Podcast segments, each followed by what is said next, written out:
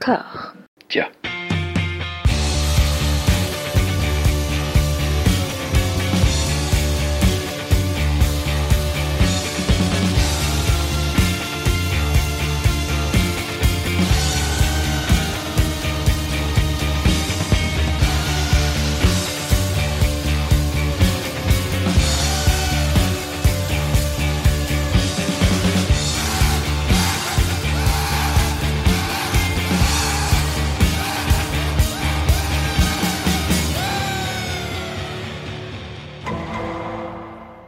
Bonjour et bienvenue à toutes et à tous dans ce quatrième épisode du procès des années 90. Je suis toujours en compagnie de inséré blague juridique, Lélo Jimmy Battista. Comment ça va? Salut pour toi.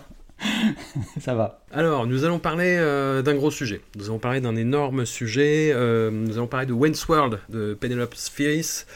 Je vais installer un, tapis de, mine antipersonnelle directement. Énorme Madeleine de Proust. Même pas une Madeleine de Proust, c'est une boulangerie de Proust, en fait. C'est, je l'ai vu quand il est sorti, j'avais 12 ans. La VF était absolument folle. Vraiment, et on en reparlera parce que c'est un problème, je pense aussi, Oui. dans l'appréciation a posteriori. Euh, je comprenais pas toutes les blagues, mais pareil, j'en- reparlerai, mais ça, ça- ça ne faisait que euh, renforcer un peu le, le- le côté euh, vertigineux et hypnotique de ce film. C'était la première VHS que j'ai acheté, je l'ai poncé, je le connaissais par cœur à un moment, et hum, là, je l'ai pas revu depuis, depuis longtemps, depuis très longtemps. Parce que limite je l'ai trop vu et j'en gardais un bon souvenir et euh, voilà. Et qui dit procès des années 90 dit euh, bah, défonçage de Madeleine de Proust euh, en bande organisée. Et j'ai vu le film en VO, ce que j'avais fait rarement, j'avais fait qu'une fois. Première grosse douche froide. Première grosse douche froide, c'est euh, c'est beaucoup moins drôle, c'est beaucoup moins tenu. La, la VF sauve pas mal le, le film, en, enfin de mon point de vue, tout, tout du moins, on, on va en débattre. Je, je- ça là-dessus, je pense que tout le monde sera à peu près d'accord. Et puis je me suis renseigné sur euh, ce que je n'avais jamais fait, sur euh, la production du film. Et euh, Hmm. monumentale erreur. Monumentale erreur. Je, je ne savais absolument pas. Enfin, je, enfin, j'étais un peu au fait et au courant, en loin de la réputation, pas forcément toujours très sympathique de Mike Myers. Moi, j'en étais à. euh, Bon, les gens n'aiment pas trop travailler avec lui. Voilà. Sur un, un Hmm, truc très ouais. très poli. Et en fait, non, c'est un énorme sac à merde. Et euh, la production de ce film en a été un exemple, euh, waouh, ô combien cruel, tant euh, au niveau euh, bah, de, de vouloir se mettre en avant, de, de vouloir écraser euh, son, son partenaire de jeu en la personne de Dana Carvey. Tout ce que je préfère dans le film, il a voulu le faire disparaître en fait. Et il s'est Mhm. engueulé avec la réalisatrice et ça a été, euh, ça a été l'enfer. Et euh, voilà, pour présenter les choses, pour poser les choses, Ouais. toi, tu as toujours ce- ces 5 ans d'avance qui te donnent une hauteur de vue sur l'enfant où j'étais, sur l'adolescent que j'étais. Ton rapport n'est pas du tout le même. Bah, surtout dans les années 90, ça fait un gros changement. Ouais. Ouais. Euh, euh, en fait, il y avait, bah, faut déjà revenir un peu sur le truc, mais c'est vrai qu'il y, avait une énorme hype autour du film Ouais. qui a démarré euh, bah, dès, dès le début de l'année 92 aux États-Unis parce que le film est sorti là-bas en février, alors que chez nous, c'est arrivé vraiment en fin d'année, en octobre. Et euh, c'est vrai que mais si on lisait un peu déjà la presse américaine, anglo-saxonne, etc., on avait forcément déjà entendu parler du film avant la sortie et, et encore plus après la sortie américaine, parce que ça a été un énorme carton. Et en, France, la hype a pris aussi pendant les, les, les 9 mois d'intervalle entre, les sorties aux US et chez nous, euh, notamment dans la presse musicale, parce qu'on parlait beaucoup beaucoup du film, euh, vu qu'il y avait des artistes impliqués comme Alice Cooper, euh, et puis que c'était réalisé par Penelope Spheris. Alors sur qui on reviendra après, mais qui, était déjà une, figure à ce moment-là, une figure assez culte le milieu de la musique. Puis progressivement aussi dans des sacs de plus en plus larges, notamment par exemple quand euh, on a annoncé que ce seraient les nuls, euh, et, plus spécifiquement euh, Alain Chabat et, Dominique Farrugia qui superviseraient la VF. Et en 92, il faut se souvenir que les nuls, ils sont vraiment à leur apogée avec les nuls l'émission qui se finira euh, cette année-là en mars, je crois, et qui est, euh, bah, qui était la seule vraie bonne adaptation qu'on a eue en France de Saturday Night Live, Ouais. qui en plus à l'époque était vraiment un truc vraiment inratable. Et bah, même pour moi, je dirais que ça reste vraiment ce qu'ils ont fait de mieux, puisque je dois avouer que j'ai jamais été un grand fan de la Cité de la Peur. Et donc en fait, ouais, au, au- au moment où euh, Wayne's World sort en France, tout le monde se jette dessus. Et en fait, moi, il s'était passé un truc assez particulier, c'est que le week-end de la sortie, je me souviens que j'avais pas pu aller le voir parce que j'étais pas là. Je sais plus que, quel con- contexte, mais, je me souviens que les trois quarts du lycée y avaient été. Parce que c'était vraiment un truc très attendu. Et au retour en classe le lundi, il y avait vraiment deux camps. Il y avait en gros bah, la plupart de mes potes qui étaient plutôt branchés musique, qui ont joué dans des groupes, etc. Et eux, ils étaient là, euh, ça allait entre ouais, sympa sans plus, et puis euh, carrément à chier. Et tous les gens qui avait adoré et qui balançait les répliques et machin, c'était vraiment tous les pires nazes de, l'école, quoi. C'était les, euh, tu vois, les bourgeois étaient à claque, etc. Et je me suis dit, ah, petit problème. Et du coup, j'ai fait ce truc que je fais toujours aujourd'hui, 30 ans plus tard, c'est que je me suis dit, ok, je verrai ça plus tard. Parce que quand un film comme ça fait trop de bruit ou sature trop l'atmosphère, je me dis, bah, systématiquement, je, je, le mets de côté, je regarde un ou deux ans plus tard pas me laisser trop parasiter par, par, le discours, parce que un truc que tu comprends quand même assez tôt, euh, c'est que euh, souvent c'est pas c'est pas tellement le film ou le groupe ou l'auteur ou je ne sais quoi que tu détestes, c'est souvent plutôt son public en fait, ou en tout cas une partie de son public. Et là, avec Wentworth, c'était vraiment le cas, donc je me suis dit j'ai vu Wentworld plus tard, je l'ai vu au moment de sa sortie vidéo, en, peut-être en 94, 95, je sais plus. Et forcé de reconnaître que j'étais à peu près du même avis que mes potes du lycée, c'est-à-dire que j'avais trouvé ça sympa sans plus, borderline casse-burne. je trouvais déjà les gags assez lourds, hyper systématiques. L'enrobage musical était marrant, mais il, était, je le trouvais trop débile pour tenir sur la longueur d'un film, parce que je sentais vraiment je ne savais pas si je le savais, enfin j'imagine que je le savais déjà, mais c'est adapté d'un sketch à la base. Rétrospectivement, en le revoyant là, je me suis vraiment senti ce truc de la bonne idée du sketch qui est tiré beaucoup trop longuement. Quoi. Puis alors aussi, j'avais un problème avec, euh, avec, avec Mike Myers, quoi, euh, que je trouvais pas drôle. Euh, que je trouve pas attachant quoi. Puis après surtout aussi au moment où je l'ai vu, il y avait déjà un autre duo qui avait fait One's World en mieux, c'était Baby and Butthead sur MTV. Pour moi, ça tenait pas la comparaison en fait. Ça, semblait presque anachronique. Tu vois, finalement, je l'ai vu trop tard One's World. Euh, c'était, tu vois, genre, le Baby and Butthead, c'était la même chose en beaucoup plus bourrin et plus pertinent quelque part. Quoi. Puis en plus, comme on en a parlé dans l'épisode du podcast sur Nirvana, entre le début 92 et la fin 92 en musique, tu as vraiment le contexte qui change complètement, avec justement bah, le, succès de, Nirvana, de la vague alternative, du grunge, etc. Et, aussi un peu l'espèce de ringardisation de tout ce cirque hard rock FM décérébré qui est vraiment au cœur du film, de, au cœur de Wayne's World. Quoi. Hmm. Et là, en le revoyant, ben, j'ai toujours ça n'a pas, ça pas changé, au contraire. ça ne s'est pas vraiment amélioré, mais j'ai quand même noté des trucs intéressants, quoi. Enfin, notamment le, bah, le ce qu'on parlait tout à l'heure, le fossé hallucinant entre la VO et la VF, parce que là, on a vraiment un cas de film où la VF, elle sauve, mais alors 90% des gags quand même, quoi. Et surtout Mike Myers, qui n'a aucune personnalité, aucun tempo comique. Enfin, toutes les blagues tombent à plat. Il a toujours cette espèce de même ton monocorde, alors que son doubleur, il va à fond dans l'enthousiasme en fait. Ben, exactement. Et ouais, et, moi ce qui m'a surtout surpris, je me suis dit, mais en fait, le, tout le timing est désastreux quoi. C'est genre, euh, il attend beaucoup trop longtemps avant de faire ça. En fait, on dirait qu'à chaque fois qu'il fait une blague, il, il, il, sort un, parasol, un tapis rouge, euh, et il allume des lumières et faire attention blague, quoi. Ah, c'est ce truc des, des, sitcoms ou de l'écriture euh, télévisuelle américaine de euh, on laisse un temps pour que le public rie et euh, se recompose derrière quoi. Et, en fait là t'as l'impression que t'as juste Mike Myers qui veut laisser ça et que tout le monde le regarde en disant mais on t'attend mec en fait tu parlais tout à l'heure de, de, du, enfin, de, l'acteur et qui assez, pose assez pas mal de problèmes, mais enfin, carrément au, au, cœur même du, de la source du, du, merdier. Donc, a, donc à la base, c'est un sketch pour Saturday Night Live. Et en fait, le sketch, Myers voulait, le présenter, machin, il l'a, proposé, et ils lui ont dit non mais gars, t'es pas assez. Enfin, au moment où il a fait ce sketch, il n'était pas encore reconnu. Il était euh, vraiment un sidekick, quoi. Et donc ils ont dit non mais gars, euh, pour faire ce sketch, il faut qu'il y ait quelqu'un d'un peu plus connu pour que tu pour que ça puisse fonctionner quoi et c'est là qu'il a fait euh, il a créé le personnage de son de, de, son psychic à lui la Garth avec avec Dana Carvey qui était plus connu que lui euh, et, ce qui est assez dingue c'est ce truc de, il a pris ce mec en espèce de faire valoir et, il a fini par l'écraser complètement euh. parce qu'en fait le personnage Dana Carvey je trouvais finalement il, s'en sort beaucoup mieux parce qu'il est il a un truc qui est un peu enfin il, il joue le rôle du, du, mec un peu à côté de ses pompes timide machin mais ça, ça, ça reste plus euh, naturel, attachant que tout le reste. Quoi. Mais avec une espèce de confiance bizarre. Mais c'est euh, c'est vraiment l'alliance de la carpe et du lapin, hein, Mike Myers et Dana Carvey. quoi. C'est pas du tout la même euh, personnalité comique. Et hum, je l'ai un peu dit, tu l'as redit, mais ça a été très compliqué de travailler avec Mike Myers sur le tournage du film. Vraiment, parce mm. qu'il voulait bouffer tout l'espace, il voulait qu'il n'y en ait que pour lui, et voilà. Et j'ai vu un film qu'il a fait euh, tout de suite après le succès de, de World, c'est So I Married an Axe Murderer. Ah oui, oh putain, ça c'est vraiment nullissime. Voilà, et c'est un film où le vœu pieux de Mike Myers de qu'on lui laisse toute la place est respecté, et c'est terrible. C'est absolument. C'est quand Harriet découpe Charlie ou quelque chose comme ça en français. C'est ça, ouais, ouais. Et c'est une catastrophe.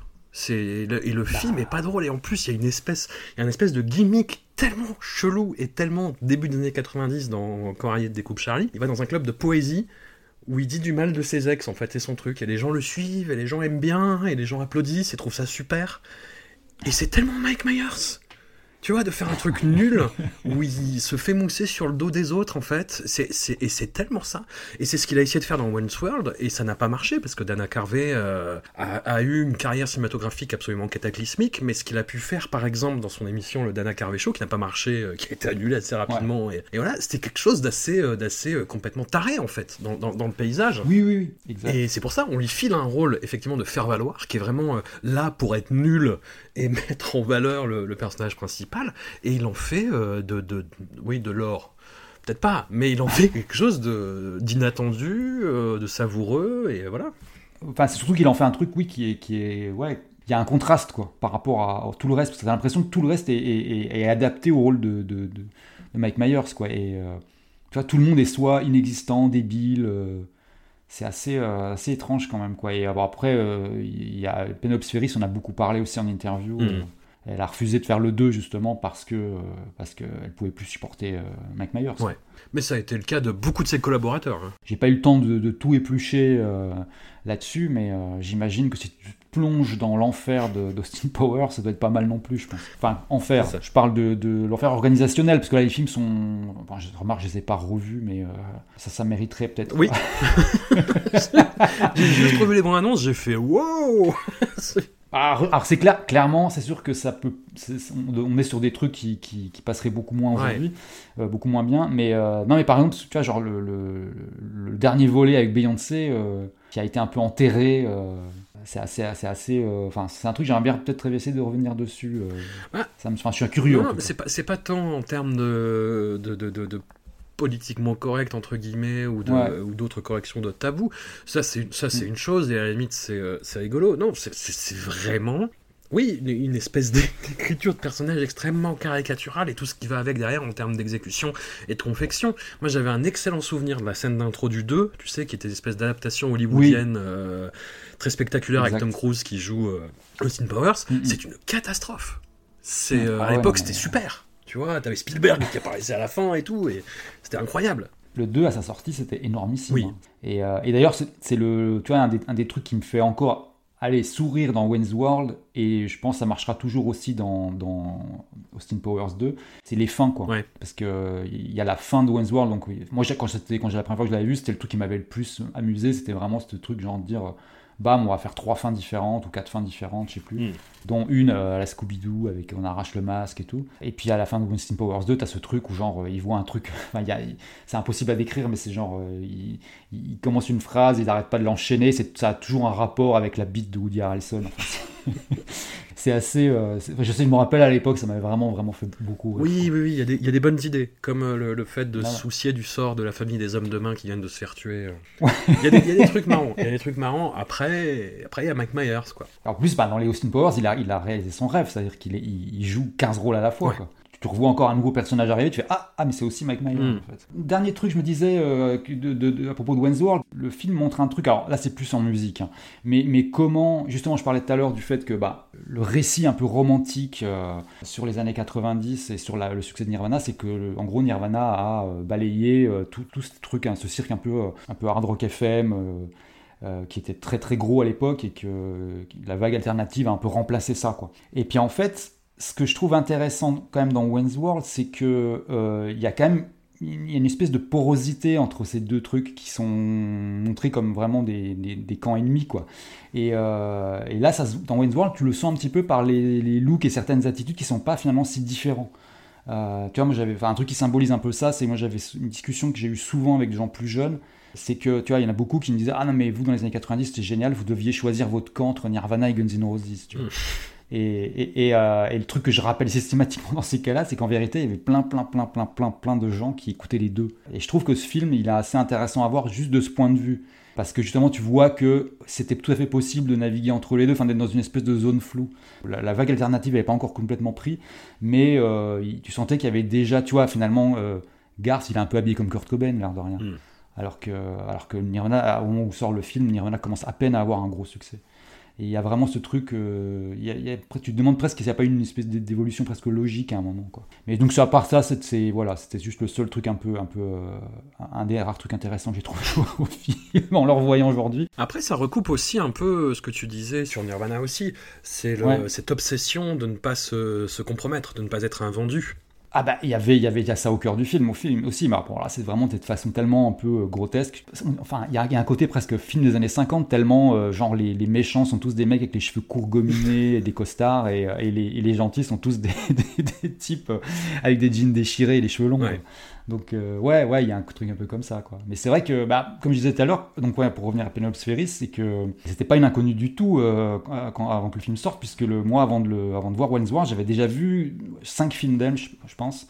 C'est quelqu'un qui est assez cool dans le milieu de la musique parce qu'elle a notamment réalisé euh, une série de documentaires qui s'appelle The Decline of Western Civilization, euh, dont les deux premiers volets sont vraiment devenus des classiques, en tout cas des, espèces de passages obligés quand tu t'intéresses un peu au punk, au metal ou, aux deux. Euh, le premier Decline of Western Civilization, ce qui est aussi son premier film, avant elle avait seulement fait des clips, des pubs, des courts-métrages. C'est un documentaire sur la scène punk de Los Angeles à la toute fin des années 70, avec des groupes ben, comme Black Flag, euh, Germs, Circle Jerk, Sphere, etc. Et c'est un film qui est vraiment, vraiment culte. Pour beaucoup, ça a été vraiment limite les premières images filmées de ces groupes qu'on avait vus. c'est vraiment un truc assez énormissime dans les années 80 et 90. Enfin, dans un petit cercle, hein, c'est pas, pas un truc à eu du succès. Mais moi, c'est un film, par exemple, j'avais acheté une copie de copie de copie de VHS non sous-titré euh, dans, dans, une boutique de Londres qui vendait justement des trucs piratés, des enregistrements live, etc. Parce que c'était à l'époque le seul moyen, quoi. Le, mm. film n'était pas édité, il n'y avait pas Internet, YouTube, etc.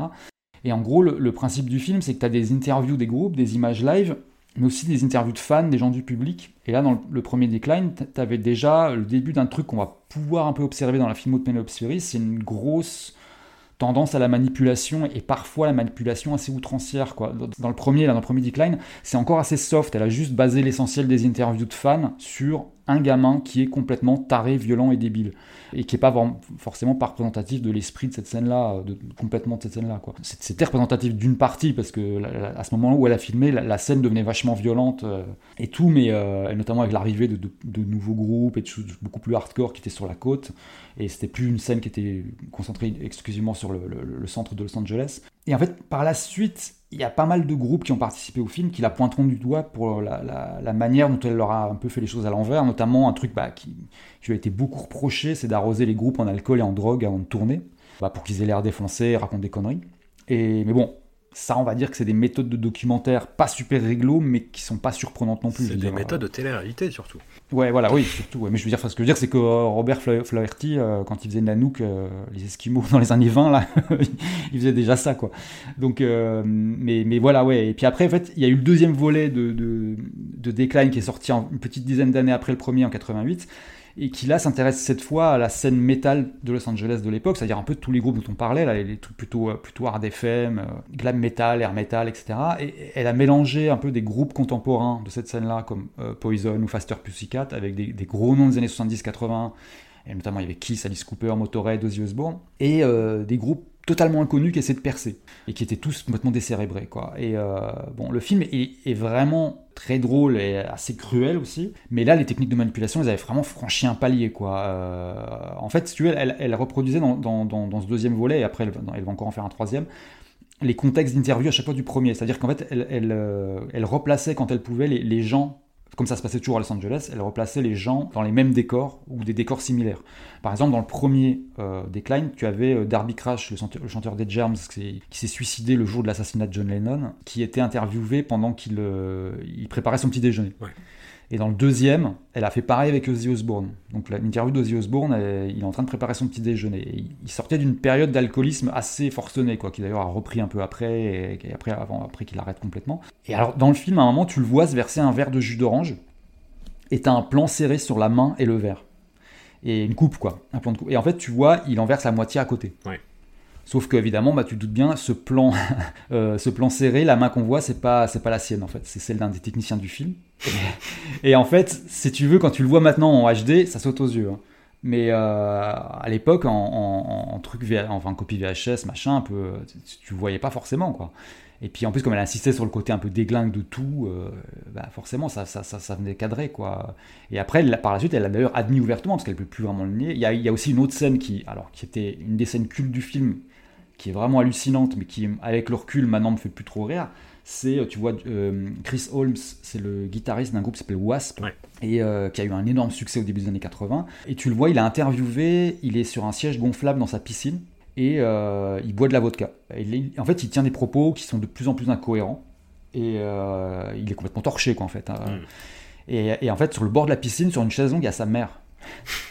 Et donc, elle regarde le spectacle d'un air, mais complètement catastrophé, navré. Enfin, elle dit rien, mais c'est. Et en fait, le mec, au bout d'un moment, enfin, l'interview progresse. Euh, tout au long du film, et à la fin, le mec finit par euh, boire limite une bouteille de vodka cul sec, euh, se, la renverser dessus, et, il tombe dans, la, de, son fauteuil dans l'eau. Et c'est assez hard, quoi. en même temps, nous, ça nous a énormément rire, parce que c'est vraiment le comportement de, de rockstar le plus décadent possible, mais ouais, c'est un truc de, une fois de plus de, manipulation assez, assez, assez, compliqué quoi. Et vraiment le, moment où je me suis dit non mais il y a un problème avec, avec ces films, c'est quand j'ai vu le, le, troisième volet et le dernier qu'elle a fait en 98, là encore une fois de pareil, dix, ans après, et euh, où là il suivait des, le sujet c'était des jeunes punks sans abri quoi qui traînaient euh, dans les concerts ou devant les concerts. Euh, et là, les groupes, c'était plus tout la même chose, c'était des, des, trucs de street punk un peu anarcho, euh, crust, machin truc, enfin des trucs comme Final Conflict, Naked Aggression, etc. Et là, il y a vraiment un malaise qui se dégage du film parce que bah, tu vois des jeunes dans des situations euh, assez dramatiques, quoi, souvent avec des problèmes de drogue, de violence, de familles qui les ont rejetés et tout ce que tu veux. Quoi. Et bon, le problème, c'est que c'est très très très très dur d'éprouver de la sympathie pour eux parce qu'ils sont vraiment montrés comme une bande de gros abrutis en fait. Et ça crée un truc un peu compliqué et pas super maîtrisé parce que, enfin, tu peux faire un truc avec ça. Je veux dire, tu as ce film de Martin Bell qui est assez culte, là, euh, Streetwise. Hmm. Il est sorti en 84, qui montre grosso merdo la même chose. C'est des gamins sans abri à Seattle au début des années 80. Et un des personnages principaux, c'est un gosse qui s'appelle euh, Rat, je crois. Et c'est pareil, c'est une ordure. Il passe son temps à arnaquer, tromper tout le monde. Mais tu as de l'empathie pour lui, parce que le film, il est bien géré de ce point de vue-là. Et dans Decline 3, là, t'avais vraiment, enfin, moi j'avais vraiment une impression d'images euh, mises un peu bout à bout sans penser aux répercussions. Euh. Il y a un côté, tu vois, limite borderline irresponsable. Et, et, après, en fait, ce qui est, ce qui est assez euh, bizarre, c'est que c'est ce, ce, truc un peu de manipulation et de truc un peu genre sensationnaliste, tu le retrouves un peu dans pas mal de ces films. moi j'avais vu également, enfin, avant de voir Wentworth, j'avais vu notamment un, autre film qui est super culte d'elle, euh, notamment, enfin il est super culte aux États-Unis, s'appelle Suburbia. Alors chez nous, je l'avais vu, parce que je m'étais dit il faut que je loue cette cassette, c'est pas possible, c'était dans une, à la fin des années 80, il était disponible dans les vidéoclubs et tout en, VHS, sous le titre Les Loupards. euh, et je trouvais que voilà, le film, voilà, il vendait sa cam, quoi. Je veux dire, t'avais une photo de Loubar avec marqué les Loubards. Donc voilà, je dis, on va tenter le coup, quoi. Et en fait, c'est euh, c'est un film, vraiment, ça se passe en 83, enfin, ça s'est sorti en 83. C'est une bande de punks qui arrive, qui, se, qui squattent dans une petite ville un peu réac et, euh, et qui se font emmerder, quoi. Mm. Voilà, et qui essaient de, de, vivre leur vie un peu, un peu trashos. Il y a Flea dedans, de, le bassiste des Red Hot Chili Peppers. Et en fait, le film est pas terrible, en fait. C'est-à-dire que c'est un des rares films qui, qui parle vraiment enfin, des, des, punks de manière très, très, enfin, quasi documentaire, quoi, même si c'est une fiction. Il y a un truc très frontal et tout, mais le film en soi n'est pas vraiment tiré. Pour moi, moi, je trouve que ça fait partie des films qui ont, qui, ont le syndrome euh, Trois hommes à abattre. je sais pas avec Alain Delon, je sais plus qu'est-ce qu'il a réalisé. Mais. Euh, c'est doré, je crois. Euh, ouais. Et alors, à la fin, c'est une adaptation d'un de mes bouquins préférés, qui est Le Petit Bleu de la côte ouest de, de Manchette. Euh, en, tant qu'adaptation, c'est pas terrible parce que le bouquin est vraiment un, milliard de fois supérieur, mais, mais euh, ça, reste un bon film, euh, un bon polar avec Alain Delon. Quoi. Et en fait, ce film, il y a un truc, c'est que tu te souviens jamais ce qui se passe dans le film. Moi, je, tu te souviens que de la scène finale. Parce que la scène finale, elle est super, assez sensationnelle en fait. Et, en fait, ce Suburbia, les Loubards, là, c'est pareil. C'est-à-dire que le film, je, je n'ai aucun souvenir du film, alors que j'ai dû le voir quatre fois c'est juste que les gens le, retiennent et, ils restent parce que en fait, la dernière scène est hyper, hyper euh, euh, marquante. Mm. Et voilà, il y a un côté un peu comme ça que je trouve euh, Et... Alors, il a fait un film qui s'appelle Dudes, que j'avais vu aussi à l'époque, qui est pas trop mal pour le coup, mais qui, pareil, tire sur des. C'est une espèce de faux western avec des punks qui sont. Enfin, je, je connais plus l'histoire exactement, mais Mais euh, en gros, c'est des punks dans un décor de western, quoi, si tu veux, pour, pour, schématiser. Mais, euh, mais pareil, il y avait des trucs dans, dans le film. Alors, celui-là, j'ai pas pu le revoir, donc je, je, saurais plus te dire, mais il y, avait vraiment des trucs assez, assez malaises dedans aussi, mais je sais plus pour quelle raison. Mais non, par contre, il y a celui qui est assez marrant, et en plus qui est ressorti il y a pas très longtemps, c'est euh, Boys Next Door, qui s'est appelé 200 fois en France, qui est un film sur, sur qui est, pas mal en fait. je sais pas si tu l'as vu. Non, non, tu m'en avais parlé à l'époque de la ressortie justement, mais ouais c'est deux mecs, c'est l'année de lycée se finit, et deux potes, euh, c'est alors euh, Charlie Sheen et je sais plus qui est le deuxième, mais il est pas très connu, un moins connu. Et euh, en fait, les deux se disent bon bah, qu'est-ce qui t'attend à la rentrée? Il y en a un, il part à l'armée, l'autre, il, va, il va embaucher à l'usine. Donc en gros, ils s'attendent à des vies un peu pas très, pas très marrantes. Ils disent ouais, il faut qu'on fasse un dernier truc avant, enfin pour qu'on profite de l'été quoi. Euh, et, en fait, il faut savoir que les deux, c'est pas du tout des parias comme dans les, films de lycée habituels. C'est-à-dire que les, parias, ils deviennent sympas à un moment. Eux, c'est vraiment des ordures, tout le monde les déteste. Et, euh, en fait, ils vont, ils vont prendre une caisse et se barrer à Los Angeles. Ils vont rien trouver de mieux à faire que de tabasser des gens. et de buter tout ce qui bouge. Enfin, tu vois, je, crois que le film, je me souviens plus exactement, mais, mais je crois que dans les dans les dans la première les, cinq premières minutes où ils arrivent à Los Angeles, je crois qu'il passe à tabac un, homosexuel et il vole un chien, tu vois. Enfin, c'est complètement, complètement fou, quoi. Et en fait, ils, finissent par trouver une, un flingue. Et euh, à partir de là, bon bah, ça, ça, ça, vire en carnage absolu, quoi. Et, euh, et, le film, en fait, tu comprends pas pourquoi, il commence par euh, un défilé de, de, de trognes, tu sais, de, photos de, de commissariat, là, mugshots, de tous les serial killers, tu sais, un peu célèbres, quoi. Et avec un carton qui dit, euh, je sais plus, enfin le truc classique, genre aux États-Unis, il, y a, y a, existe plus de tant de serial killers, il y a une victime tous les je sais plus combien. Euh, euh et t'es là, tu dis, ok. Et le film n'a absolument rien à voir avec ça. Je veux dire, c'est juste deux, types qui font n'importe quoi. C'est pas du tout euh, des serial killers en fait. Euh, et, en fait, tout le truc a reposé, c'était sur euh, euh, le producteur. j'ai vu après, les, quand le film est ressorti, Penelope Spheris a, fait un, bonus où elle explique un peu le film et tout. Et où elle, en fait, elle passe son temps à, à renier le film, plus ou moins.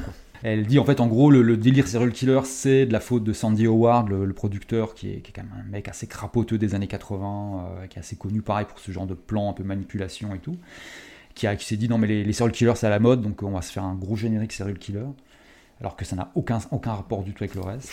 Et euh, elle passait surtout son temps à s'excuser du film quoi à se dire euh, le film est très violent j'ai je, sais pas pourquoi j'ai fait ça euh, mais c'est assez assez étrange quoi. Et, en fait le truc bah, c'est comme bah, étant dans la musique à un moment notamment sur Decline of Western Civilization j'ai commencé à vouloir j'avais voulu j'ai voulu l'interviewer plusieurs fois elle a toujours refusé Enfin, c'est surtout son agent qui a toujours refusé. Euh, parce que, bah, je sais pas, il y a un moment, elle voulait plus, elle voulait plus parler de ses films. Quoi. Maintenant, je crois qu'elle en reparle plus facilement, mais maintenant, c'est moi qui ai plus trop envie d'en parler avec elle. Euh, vous vous êtes raté. Parce qu'en fait, le truc, c'est qu'en fait, avec les années, j'ai rencontré plein de gens qui euh, ont soit été filmés par elle, ou soit ont travaillé avec elle. Hmm. Alors, c'est peut-être pas Mike Myers, mais pareil, il y a un dossier assez chargé aussi. Quoi. Enfin, c'est c'est assez compliqué quoi.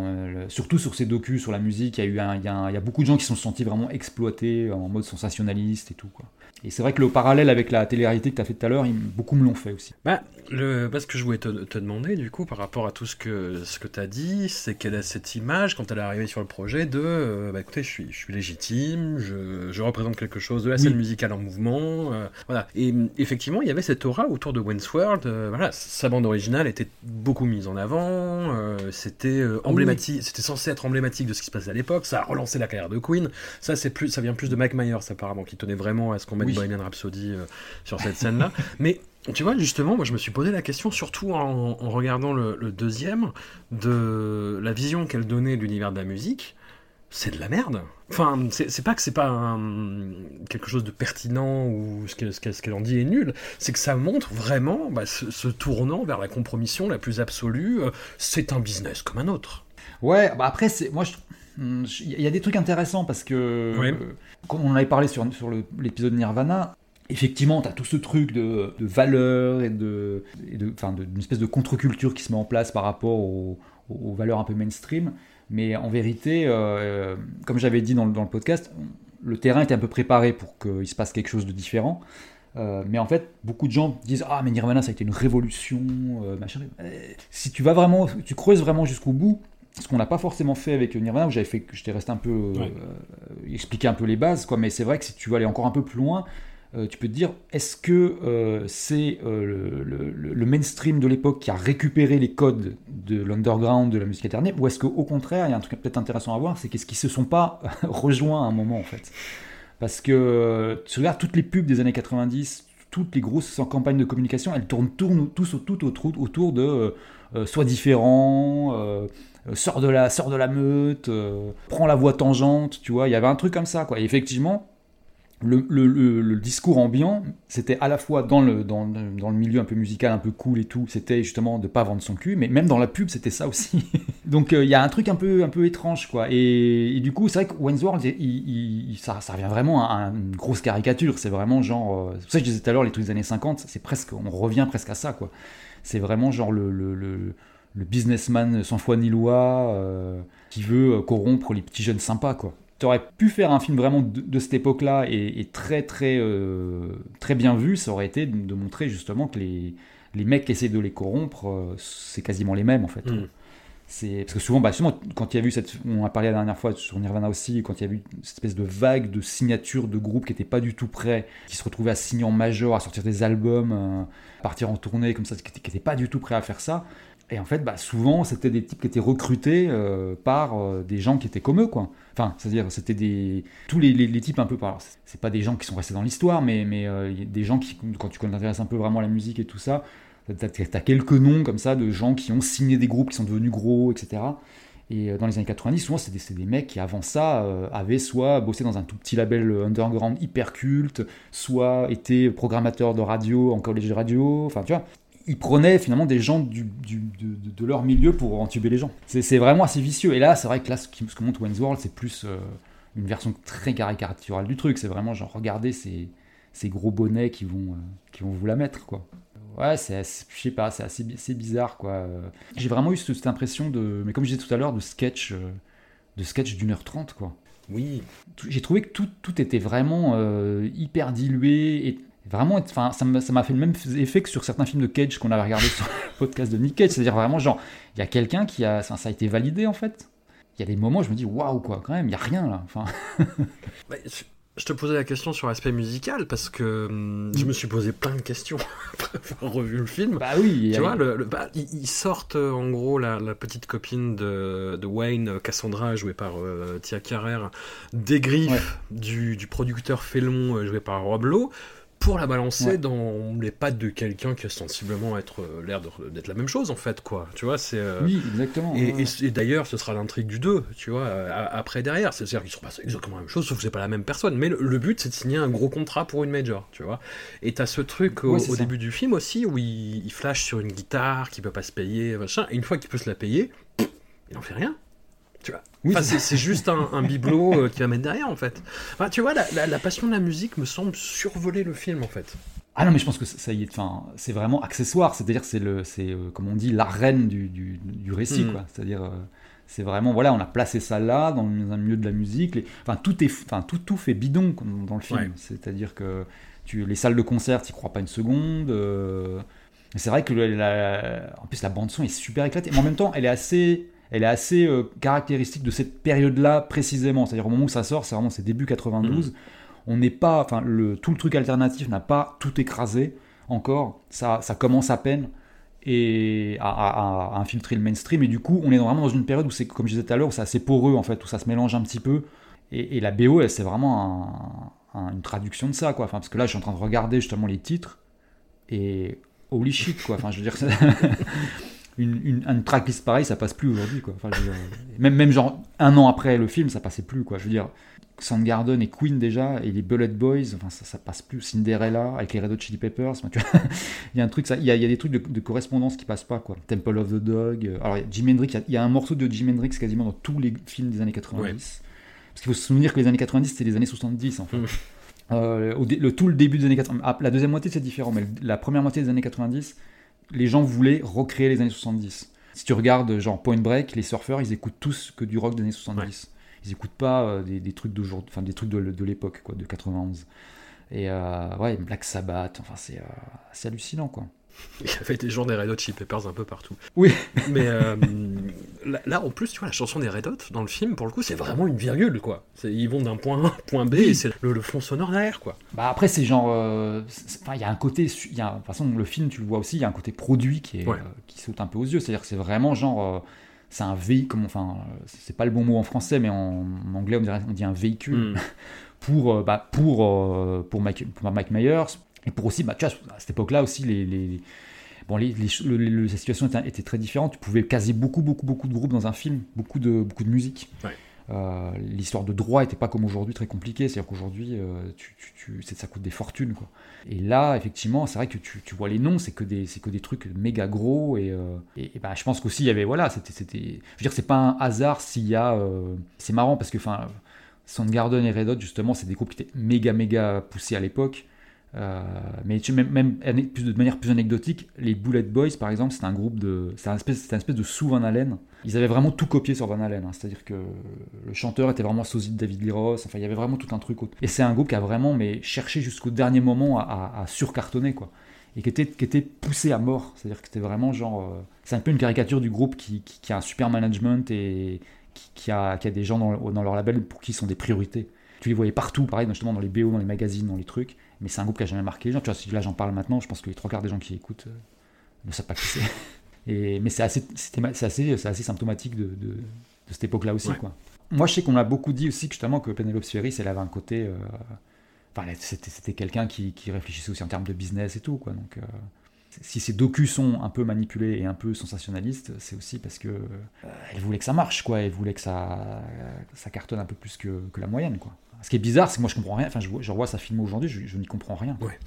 Ça ça Euh, n'a aucun que, sens. euh, Et, et- et je pense que oui, ça, ça, ça, ça en dit aussi pas mal long sur, euh, sur son espèce de, de, d'im- de- de- de décalage entre l'image qu'elle a pu avoir et, et l'implication que, qu'elle avait en réalité. Mm. Tu vas dire, peu de temps après World, quand même, elle fait, euh, elle fait les chenapans. Écoute, En fait, elle a fait que des. En fait, elle a quasiment plus rien fait après. Euh, je suis en train de me dire, moi, je connais, je connais sa période, euh, les 20 premières années, quoi, de 80 jusqu'à fin 90, mais, mais en fait, elle a pas fait grand chose après, en fait. Elle a fait un- une, bah, une- une autre grosse comédie avec un frère Wyan, c'est David Spade, euh, dont, dont j'ai un souvenir euh, embarrassé. Euh, Ah ouais. C'est Se- Senseless, voilà. Je sais plus euh, Ah oui, en- Senseless, en, en oui. français, mais je, je- je regarde la fiche IMDb, c'est Senseless. Par rapport au, au second volet euh, que j'ai pris sur moi et, et que j'ai revu euh, derrière, il y a un peu plus de mise en scène dans Wayne's World. Tu vois, il y a, il y a quelques idées de, de- de- de mise en scène qui ont vieilli pour la plupart, tu vois, mais euh, Oui, oui. Ah ben non, mais euh, elle, là-dessus, elle connaît son taf Ouais. parce qu'elle elle fait comme son truc depuis un petit moment.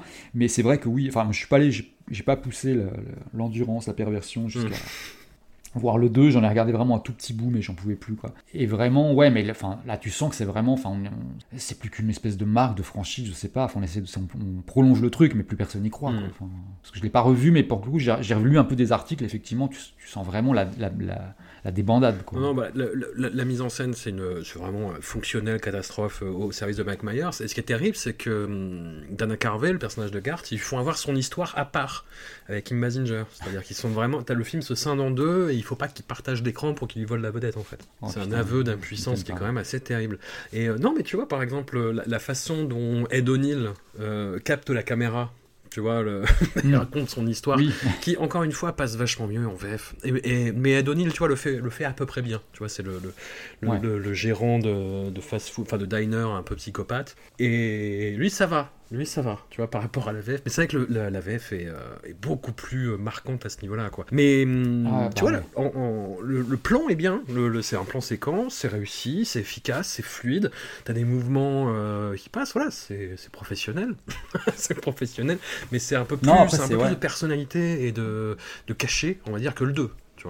Ah oui, oui, quand même. Bah, le, enfin, le, le, le peu que j'ai revu du 2, ça me faisait. Ça, bah, le côté que je disais, euh, sketch euh, Mm. filmé, euh, transformé en film, là, il est vraiment encore plus flagrant. Enfin, il y a un côté, il a- ouais, n'y a pas vraiment d'idée, il n'y a pas vraiment de.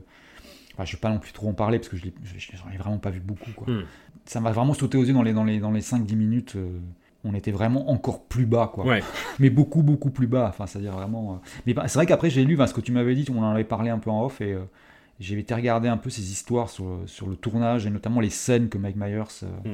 avait voulu se faire sauter du film, qui souvent sont, sont des, des, des scènes qui sont devenues cultes un peu. Quoi. c'est ça. Donc euh, c'est ça que tu, tu te rends compte, tu te dis ah il y a un petit problème quand même là. La, la- la seule, la seule où je donne presque raison, c'est en fait il a, il, apparemment il a, il, a, il a vraiment quitté le plateau en furie quand euh, ils ont laissé euh, Dana Carvey improviser. Alors la scène où il danse dans le, dans le diner sur Jimi Hendrix justement, Ouais. c'est improvisé visiblement. C'était pas du tout prévu comme ça. Et ça l'a rendu vraiment mais furax quoi, parce que genre pendant euh, pendant 30 secondes, euh, Dana Carvey à l'écran pour lui quoi. Ouais. Et euh, là j'étais ah bon bah je crois que ça, ça explique un peu tout quoi. Euh, Le... Oui, mais c'est ça qui est terrible bah, dans le Wayne's World 2 et puis dans euh, Quand Harriet découpe Charlie. Quoi. Enfin, tu, tu, tu le sens, il tu, y a quelque chose qui ne va ouais, pas. Quoi. ouais. Et hum, pour, pour recontextualiser un petit peu aussi euh, et euh, que- comment j'ai reçu le film à l'époque, j'étais très friand des films de Z à Z, hein, Zucker, Abraham Zucker. Les, euh, Ouais, ouais, mais- pilotes dans l'avion, Mm. top secret, euh, y a-t-il un flic? Et c'était pas comme. euh, Enfin, disons qu'il n'y avait pas hum, ce même taylorisme. Ouais, Dès, dès que quelque chose marche bien, bah, on en fait 14 derrière euh, dans les 6 mois, tu vois. Oui, C'est fallait attendre. Et euh, Wayne's World, c'était un truc qui s'inscrivait un petit peu là-dedans. Il y a euh, tu, vite fait, hein, mais disons que toi, Oui, t'as oui. la scène de Terminator 2, euh, t'as as une scène de parodie de Jurassic Park dans le 2, dans Wayne's World 2, c'est consternant. Ah oui, c'est oui. consternant. J'en ai- J'en ai un souvenir brumeux comme ça. Ouais, non, c'est- effectivement. c'est c'est affreux. Mais bon, c'était un petit peu là-dedans. Et puis, il y a un malentendu de ma part hein, sur le, le cinéma euh, comique américain de cette époque-là, c'est que dans la VF, t'avais beaucoup de trucs qui se perdaient dans la traduction. Et notamment des références culturelles précises. Et dans Wayne's World, dans euh, Une nuit à Roxbury, que je te ferai peut-être Mm. subir un jour, mais ça va peut-être Oh, être putain, très, ouais. très, très, trop violent pour toi, je crois. Ouais, ça, ça- je vois très bien Voilà. ce que je prends délire. Chris, Chris ouais, Kattan, Will Ferrell, trop. Mais euh, non, non, mais c'est que voilà, il transforme des blagues en, en quelque chose d'un petit peu abstrait, si tu veux. Et là, Mm. dans Wayne's World, typiquement, enfin, le premier extrait qui me vient, c'est euh, quand il va dans justement dans la, la- la- la boutique euh, où il y a la guitare qu'il veut, et il commence à faire quelques petites mesures. Il dit non. On ne joue pas euh, Stairway to Heaven, tu vois. Il y a un panneau euh, No Stairway. Et en Ouais. VF, ça fait No Stairway, c'est dingue Et tu vois, cette blague, j'avais 12 ans, je connaissais pas du tout Led Zeppelin, tu vois. Je me dis, waouh, ça n'a aucun sens, c'est super, c'est du génie.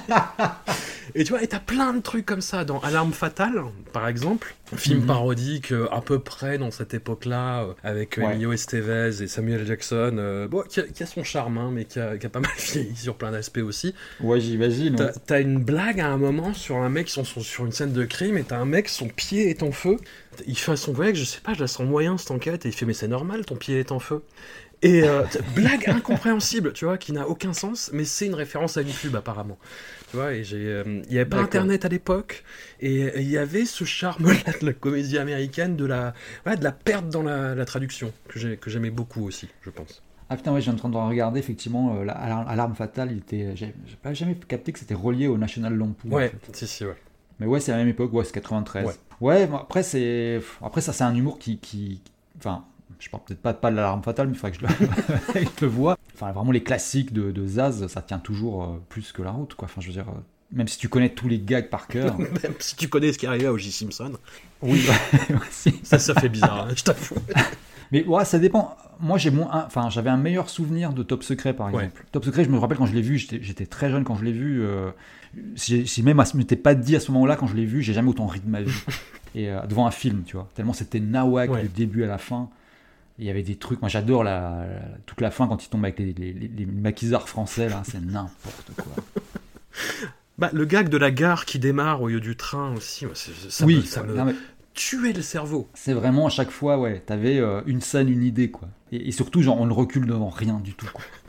que, euh, non, ça, pour le coup, je- bah, ça, a- ça a un peu plus vieilli que les, les un pilote dans l'avion, par Mm. exemple. Parce que tout fonctionne. En plus, il y a beaucoup de trucs qui sont basés sur la musique, c'est un peu, c'est un peu, ça casse un peu le rythme. Ça reste des gags assez, assez, assez dingues. Mais je sais qu'à l'époque, bah, où il y avait One's World, justement, euh, Hot Shot, c'était vraiment un truc énorme, Ouais. quoi. C'était vraiment le truc que tout le monde devait voir à un moment ou à un autre, J'ai j'ai pas revu depuis, mais J'ai un peu peur aussi, ouais. Ouais, je, je- j'aurais assez peur, même si techniquement ça rentre dans notre, Ouais. euh, dans, notre, cré- dans notre créneau de- d'études, hein, vu que c'est 91 le premier, le deuxième je sais plus, c'est un peu plus tard, mais euh, enfin je sais pas si c'est encore dans les années 80. Ah si c'est 93, Mm. je crois que c'était un peu plus tard. Tu dis que tu avais noté pas mal de trucs euh, qui t'avaient semblé intéressants dans Wayne's World, est-ce que tu les as tous, tous dit? Ah non, non, bah ouais, j'ai tout, j'ai tout noté. Euh, j'ai, enfin, je sais tout ce que j'avais, dit tout à l'heure. Non, ça enfin, euh, après, enfin, c'est aussi, c'est un truc qui marche, mais pour tous les films un peu que tu as vu à ces époques-là, c'est que revoir ça en HD, c'est toujours assez incroyable aussi. Oui. quoi. Tu te dis, waouh, c'est comme si tu voyais une version un peu euh, euh, retapée du truc. Et c'est, enfin, moi, sur ce, sur un, typiquement comme c'est typiquement le film que tu voyais sur des VHS de 15e génération. Ouais. Euh, en fin de soirée, machin, truc avec des potes, c'est pas tellement. Tu vois, tu fais pas trop attention à l'image. À un moment, comme je devais me raccrocher à quelque chose pour tenir, Oh, belle photo. euh, il, a fallu que ce... voilà, il, a fallu, il a fallu que ce soit une, un peu l'image. quoi. Genre, c'est quand même dingue à un moment que tu puisses presque compter les taches de rousseur de Lara Finn Boyle. Mm. quoi. Et donc, toi, t'es là, bon, bah ouais, ok. Et D'ailleurs, te souvenir qu'il y a Lara Finn Boyle dans le film. Oui, dans un rôle atroce. Oui. Mais écoute. Et euh, apparemment, en plus, j'ai lu que c'était. Alors, pour situer pour les gens qui n'ont pas revu, elle joue une, elle joue une ex de, de, de Wayne, Mhm. euh, une ex un peu envahissante. quoi. Oui. Et euh, elle apparaît à un moment pour, le diner pour lui offrir un cadeau d'anniversaire. Et le cadeau, c'est un, un, Un râtelier à rack fusil. de- râtelier à fusil, voilà. Et il, il racontait dans une interview que j'ai lue euh, il y a quelques jours, justement, par, pour, pour cette émission, qui, en fait, il disait Ah non, ça, c'est un truc qui m'est vraiment arrivé. Il a vraiment eu une ex qui lui a offert un râtelier à fusil, quoi. Et j'étais là, ok. Donc en fait, là, tu as fait une private joke euh, hachée qui marche pas tellement que ça comme gag, en, en tant que gag, quoi. Ouais, qui, ma- qui marche bien en, en VF. Oui, alors oui, effectivement, en VF, elle marche. Parce qu'il rajoute, enfin, comment dire, le doubleur, et je sais pas à quel point la, la, la traduction des nuls joue, mais euh, tu vois, le doubleur insiste beaucoup sur qu'est-ce que je vais foutre d'un râtelier à fusil. Et ça, il y a une espèce de musicalité qui s'instaure et qui rend le truc encore plus absurde. En VO, c'est juste un moment qui met mal à l'aise pour Lara Flynn Boyle, en fait. Bah, effectivement, exactement. Parce que moi, j'ai commencé à la regarder en VO. euh, Enfin, je l'ai vu une, une première fois en VO. Et quand tu, tu m'en as parlé de ces histoires de différence de VO-VF, j'en ai, revu. Alors là, j'ai accéléré un peu hein, quand même parce que c'était difficile de le revoir ça une deuxième fois.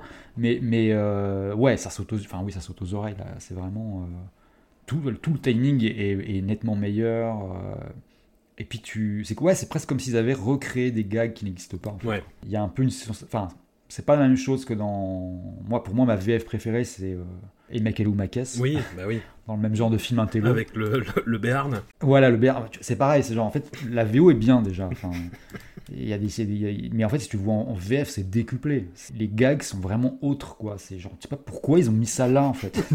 ça n'a pas de sens.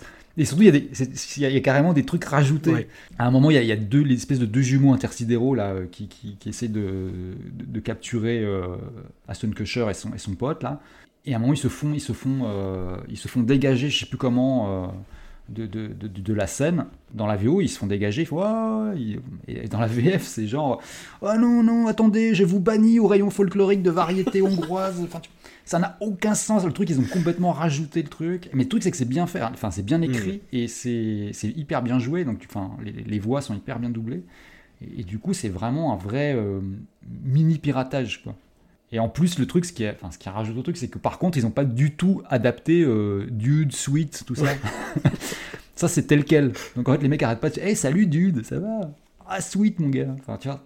Ah, sur euh, Une nuit à Roxbury, Voilà. t'as le même truc. Hein. T'as vraiment un gros boulot d'adaptation euh, sur, sur la VF, quoi. C'est, euh, Ça, faudra que je, quand il faudra y passer, je, je- je serai, je serai prévenu, je regarderai bah, ça tu, comme tu ça. vois, il y a un truc très con, mais quand ils veulent, ils essayent de, de, de brancher des nanas en boîte de nuit, euh, Chris Kattan et Will Mm. Ferrell dans Une nuit à Roxbury font euh, What's up? What's up? What's up? Et Ouais. en français, c'est ça boum, ça boum, ça boum. Et c'est complètement autre chose.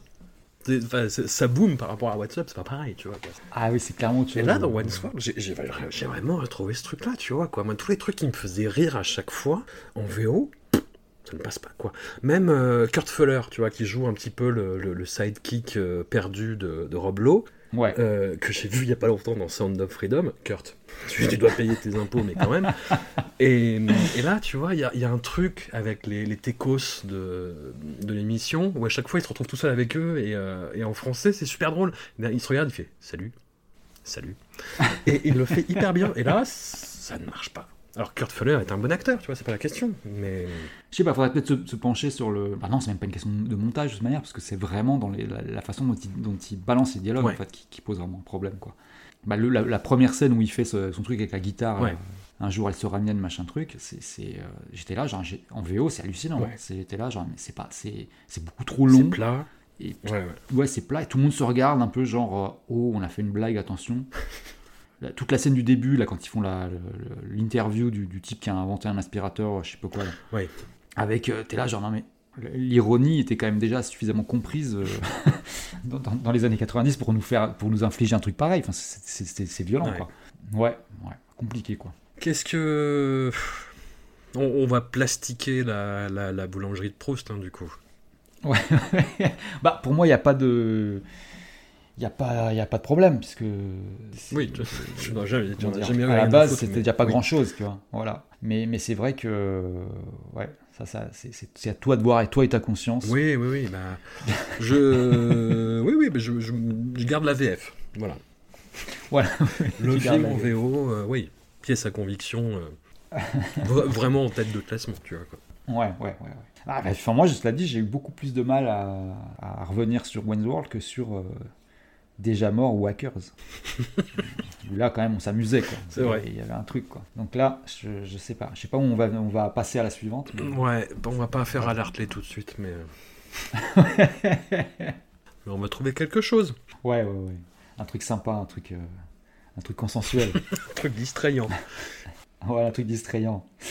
Un grand merci à toi, Hello, et puis on Ben, se à retrouve sous, sous, sous d'autres cieux pour d'autres événements euh, bientôt bien sûr, à très vite.